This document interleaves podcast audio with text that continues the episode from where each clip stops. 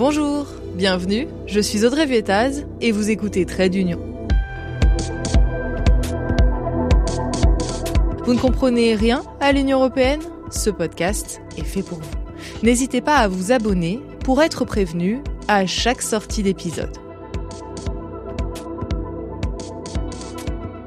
Avec cet épisode, justement, on va lancer un nouveau format où je demande à un ou une eurodéputée de me raconter des histoires, des ressentis, des anecdotes sur son mandat.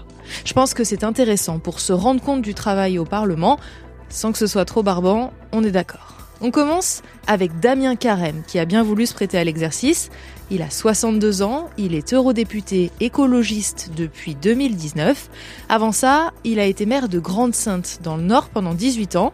Une ville qu'on connaît entre autres parce qu'en 2015, elle a été confrontée à l'arrivée de milliers de réfugiés euh, qui voulaient rejoindre la Grande-Bretagne. Damien Carême a fait construire un camp humanitaire pour faire face à cet afflux avec des sanitaires et des bâtiments pour que les associations puissent travailler. En tant que maire, il a aussi été remarqué parce qu'il a mis en place une politique sociale et écologique ambitieuse. Sa ville a été désignée capitale de la biodiversité. Au niveau de son parcours politique, Damien Carême a d'abord été au PS qu'il a quitté temporairement en 1992 parce qu'il était opposé au traité de Maastricht. Si vous voulez euh, vous remettre en tête Maastricht, je vous mets les liens vers les deux épisodes sur le sujet dans la description. Et puis pour le reste, on va laisser Damien Carême nous raconter. Bonjour. Bonjour. Merci beaucoup de répondre euh, à cette petite interview.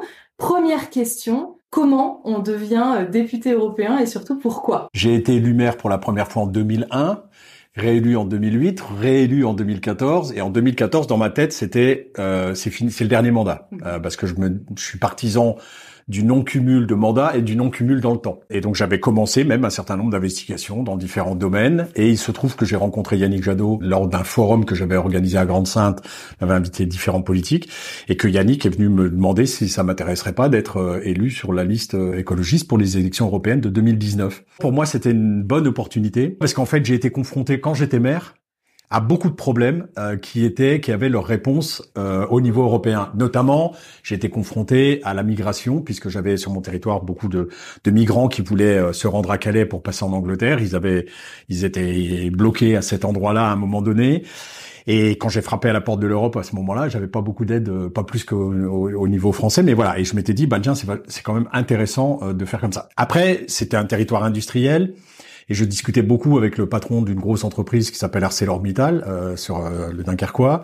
Et euh, ils font de l'acier et ils polluent énormément. Ils émettent énormément de CO2. Et je lui avais dit, bah quand est-ce que vous changez vos process industriels, etc. Bah, on peut pas, ça nous coûterait trop cher, ça nous mettrait en concurrence par rapport déloyal, par rapport à de l'acier chinois, turc, russe, etc. Ce que je peux comprendre. Et ben là, en Europe, j'ai travaillé euh, au nom des Verts, j'étais le négociateur d'une taxe carbone aux frontières, alors un ajustement carbone aux frontières, qui permet de protéger le marché européen en taxant les importations carbone. C'est les premiers dossiers que j'ai eu à, gérer ici au Parlement européen au nom du, groupe des Verts, et c'est en lien direct en fait avec ma avec ma, fonction de maire qui, pendant 18 ans, et donc euh, c'est pour ça que ça c'est comme ça que j'y suis arrivé, que je voyais l'intérêt à l'époque et que pour ça que j'ai dit oui à Yannick sans hésiter. En fait, vous poursuivez un peu le, le, combat que vous meniez. Voilà, euh, exactement. Sur le plan euh, humaniste, c'est vraiment les mêmes combats à une autre échelle.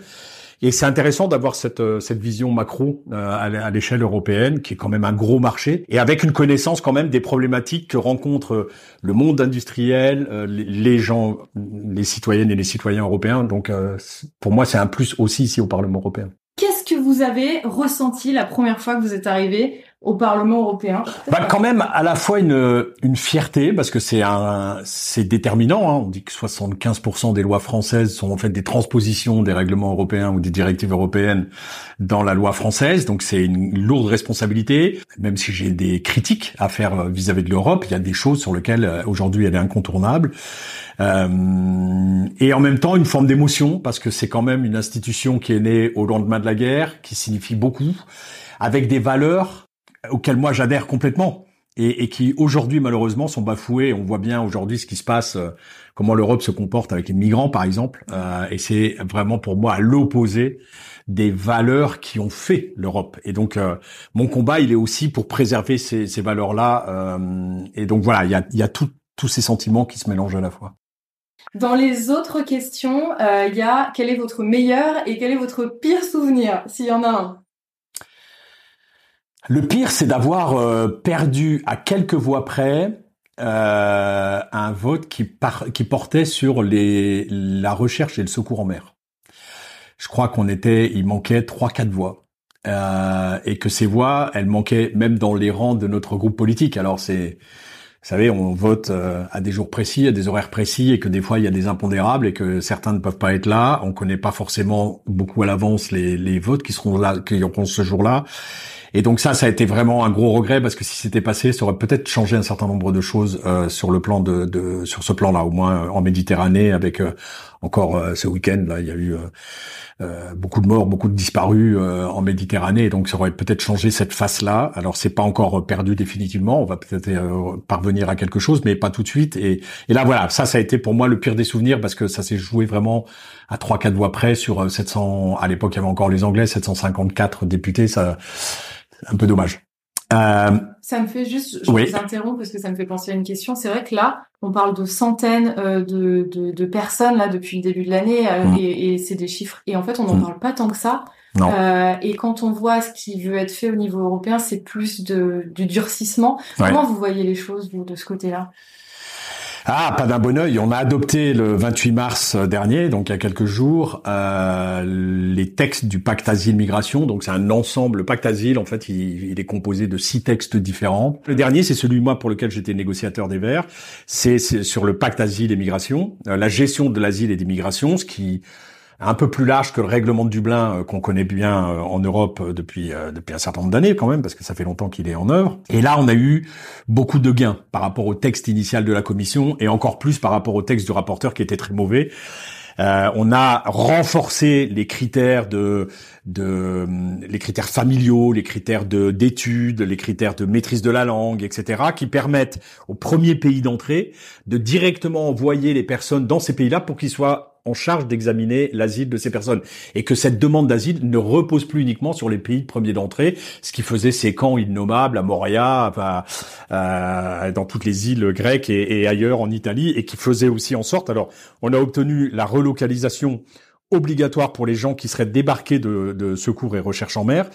C'est un peu le problème de l'Italie aujourd'hui, qui les refuse. Alors, elle refuse pas complètement parce qu'elle veut pas se mettre à mal avec le, avec les, les, textes internationaux sur le transport maritime, mais mais aujourd'hui, elle fait en sorte que les bateaux qui secourent, ils aillent dans des ports extrêmement loin, donc ils mettent beaucoup de temps. Et beaucoup de temps, ça coûte beaucoup d'argent parce que c'est des bateaux qui consomment énormément de fuel, donc ça augmente les coûts de, recherche. Donc ça, ça complique les choses. Pourquoi? Parce qu'en fait, l'Italie dit, bah nous, si on les accueille, on se retrouve à, devoir les gérer, et ça devient problématique. Et là, s'il y a une relocalisation obligatoire dans d'autres pays européens dès qu'il y a un débarquement, ça permettra de soulager du coup qu'on ait plus cette euh, ce jeu un peu euh, un peu horrible euh, de, de l'Italie. Donc ce texte, on a décidé de, de, voter pour et il a été adopté. Tous les textes ont été adoptés. Hein. C'est pas parce que nous on s'est prononcé contre ou en abstention, mais ils ont tous été adoptés. Et là maintenant, on va aller sur la phase de négociation avec le Conseil en espérant, parce que le Conseil quand même, les États membres aujourd'hui, ils sont pas vraiment accueillants, comme on peut le dire. donc on, on espère que la négociation va pas trop euh, dénaturer les textes. Meilleur souvenir? Le meilleur, c'est peut-être euh, l'adoption de mon texte récent, euh, pareil, le même jour, sur la lutte contre le blanchiment d'argent et, le financement du terrorisme.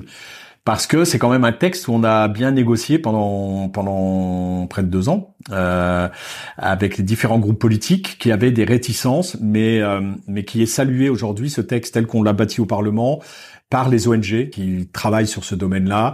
Et donc lutter contre le blanchiment d'argent et, le financement du terrorisme, c'est aujourd'hui, voilà, on se dote de, de, vrais outils performants. Pareil, on va aller au, Conseil maintenant, négociation avec le Conseil, en espérant qu'au Conseil, un certain nombre d'États membres ne dénaturent pas trop le texte. Je, enfin, je verrais d'un mauvais œil qu'un gouvernement aujourd'hui n'aille pas dans le sens de ce qu'on propose, parce que c'est quand même lutter contre le blanchiment d'argent et le financement du terrorisme. La, la, guerre en Ukraine avec le gel des avoirs russes, par exemple, nous a appris beaucoup euh, sur comment euh, c'était détourné, comment l'argent était placé. Donc on a on a mis dans le texte les parades à, ce qu'on a rencontré là contre contre les Russes. Euh, mais les Pandora Papers avant nous ont montré aussi comment comment l'immobilier, par exemple, servait à blanchir de l'argent et, et, et comment il y avait des choses qui se passaient, par exemple dans les Pandora Poppers, on voit que que le premier euh, ministre euh, tchèque, Babiš, il y a quelques années, a acheté une villa sur la côte d'Azur, 14 millions d'euros en liquide. Comment c'est possible? Euh, Et pourtant, il l'a fait par, par le, biais de, de, sociétés fantômes, etc., etc. Mais mais ça, ça doit pas être possible. Donc c'est un peu une fierté d'avoir réussi à à mener cette négociation euh, et, et de l'avoir vu voter de manière très très large. Il y a eu quelques abstentions et quelques voix contre, mais de, de manière très très large.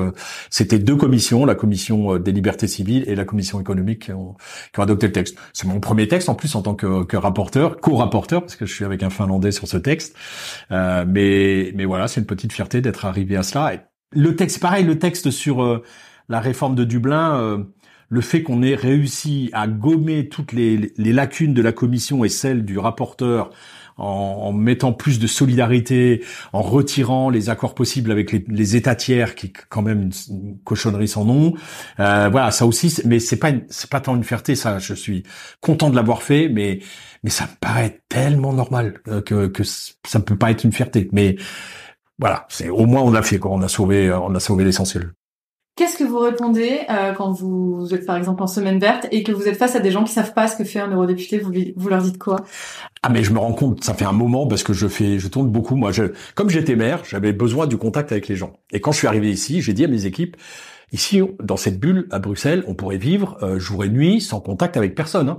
Il y a un pressing, une salle de sport, des restaurants, un coiffeur, euh, euh, un supermarché, on a des toilettes, une douche. On, on pourrait ne pas sortir. Moi, j'ai besoin d'aller sur le terrain. Donc, je suis ici du lundi au jeudi, en gros, et à partir du jeudi, je pars quelque part en France. On me demande beaucoup d'intervenir, alors soit sur mon expérience en tant que maire écologiste, soit sur les questions migratoires, et de plus en plus sur les questions européennes. Je me suis pris un plaisir durant la campagne présidentielle déjà de parler d'Europe. Et en fait, je me rends compte que les gens ignorent tout du fonctionnement de l'Europe.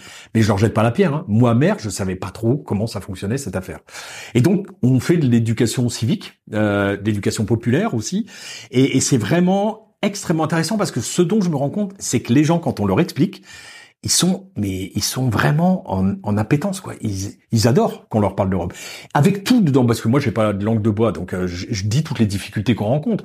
On est 74 euh, euh, verts, donc forcément, sur 704 députés, on peut pas avoir une politique européenne verte. Mais sur tel, tel et tel texte, on a réussi à inclure ça dedans dans le bagarre. Alors oui, c'est pas au niveau qu'on souhaitait nous au départ, mais mais on fait avancer.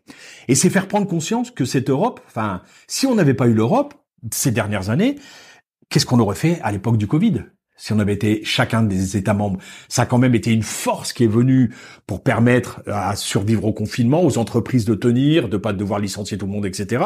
Même sur la guerre en Ukraine, sur les questions énergétiques, etc. Comme on coupait le gaz et le pétrole russe, il fallait trouver des, des alternatives. Alors on voit bien là les difficultés d'un pays à l'autre, encore des États membres à l'autre. S'il n'y avait pas l'Europe, la petite France toute seule dans son coin, elle n'emmènerait pas large. Et puis on voit bien aujourd'hui les enjeux euh, géopolitiques qu'il peut y avoir à travers le monde entre les grandes puissances, l'Europe. Euh, voilà, si on était tout seul dans notre coin, qu'est-ce qu'on ferait face aux autres euh, aux autres puissances et que, serait que deviendraient nos entreprises, que deviendraient voilà. Alors je dis tout ça en ayant euh, en tête quand même les problèmes en Europe. Euh, le problème de, des règles, euh, de, des règles financières, de règles de déficit public, etc., etc., qui sont une grosse une grosse erreur à mon sens. la règle d'or européenne des 3%, des 120% d'endettement public, etc. Mais ça tue un certain nombre de choses. Le déraillement grec, euh, bah, c'est parce qu'il y avait plus d'argent public pour entretenir. Et pourquoi il y a plus d'argent public? Parce que parce qu'on a pressé les Grecs à euh, les trois, la PCE, le FMI, etc., à, réduire leur déficit public, etc. Donc du coup, bah, il faut bien prendre l'argent quelque part. Et il y avait peut-être des travers en, en, Grèce hein, sur le détournement d'argent ou des choses comme ça, mais mais quand même, ça reste aujourd'hui quelque chose qui empêche un certain nombre d'évolutions et donc et que l'Europe devrait être ailleurs. Donc elle n'a pas non plus l'Europe sociale, elle n'est pas présente. Enfin, il y a beaucoup de lacunes à l'Europe aujourd'hui, mais il y a quand même beaucoup de bénéfices. Et moi, je, le dis, j'étais pas pour cette Europe financière de en, 92 euh, de, de Maastricht. J'étais pas d'accord avec ces règles budgétaires qui étaient mises en place à partir de ce moment-là. Et, et, ça, ça me reste toujours. Euh, c'est comme l'élargissement à l'Europe. Est-ce qu'il fallait élargir aussi vite?